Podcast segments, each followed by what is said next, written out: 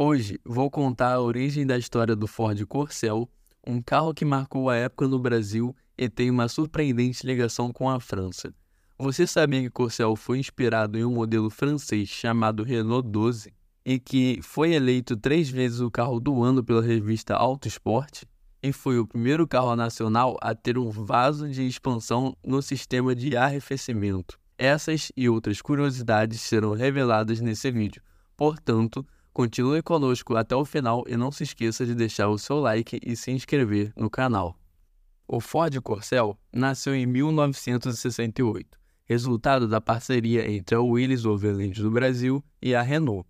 A Willys tinha um contrato com a marca francesa para produzir alguns de seus modelos europeus no Brasil e iniciou o projeto de um carro médio para o mercado europeu e sul-americano. Esse projeto, chamado Projeto M, foi conhecido na Europa como Renault 12. O carro estava programado para ser lançado pela Willys no final de 1968.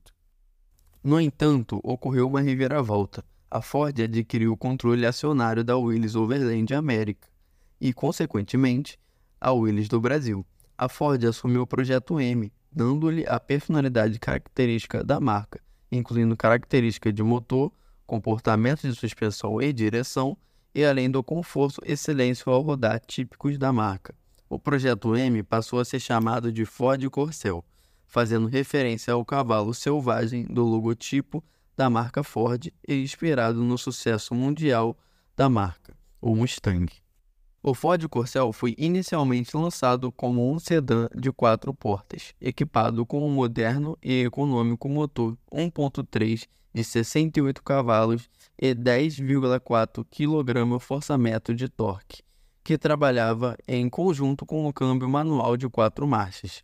O espaço interno e o acabamento chamavam a atenção, e o Corcel introduziu uma inovação mecânica foi o primeiro carro nacional a introduzir um vaso de expansão no sistema de arrefecimento, uma novidade que eliminava a necessidade de adicionar água ao radiador diariamente. Em 1969, a Ford lançou a versão coupé do Corcel, chamada de GT. Essa versão tinha um visual mais esportivo, com teto revestido em vinil e faixas no capô e nas laterais. O motor era o mesmo 1.3, mas com um carburador Solex de corpo duplo e novos coletores de admissão e escape, elevando a potência para 80 cavalos. A aceleração e a velocidade máxima aumentaram um pouco. O Corcel GT ia de 0 a 100 km por hora em 18 segundos, com velocidade máxima de 138 km por hora.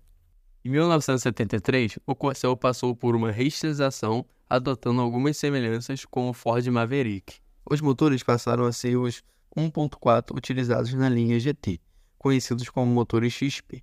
Em 1975, o design foi novamente atualizado, aumentando a semelhança com o Maverick, principalmente na traseira. Uma nova variante foi adicionada à família, o LDO, com acabamento interno luxuoso e teto revestido de vinil. Até 1977, o modelo continuou recebendo melhorias no acabamento, mantendo a mesma aparência. No entanto, em 1978, ocorreu uma mudança significativa com o lançamento do Corcel 2, que, embora compartilhasse a mesma mecânica, apresentava uma carroceria totalmente redesenhada, não lembrando em nada o modelo anterior. O Corcel 2 possuía um estilo mais moderno e aerodinâmico, com linhas retas e faróis quadrados. Em 1979, ele foi eleito o carro do ano pela revista Auto Sport. O Corcel 2 teve algumas versões especiais, como a Hobby, a Plus e a LDO2. Em 1985, ele adotou a frente do Del Rey, recebendo alguns ajustes estilísticos, além de perder o 2 do nome. Esse modelo permaneceu em produção até 1986, quando a sua fabricação foi encerrada. O Ford Corcel marcou a história da indústria automobilística brasileira, com mais de um milhão de unidades produzidas ao longo de 18 anos. Ele conquistou os consumidores ao combinar economia e conforto, inovação e tradição, esportividade e elegância. Gostou de conhecer a origem e a história do Ford Corcel? Então deixe seu comentário e compartilhe seu vídeo com seus amigos.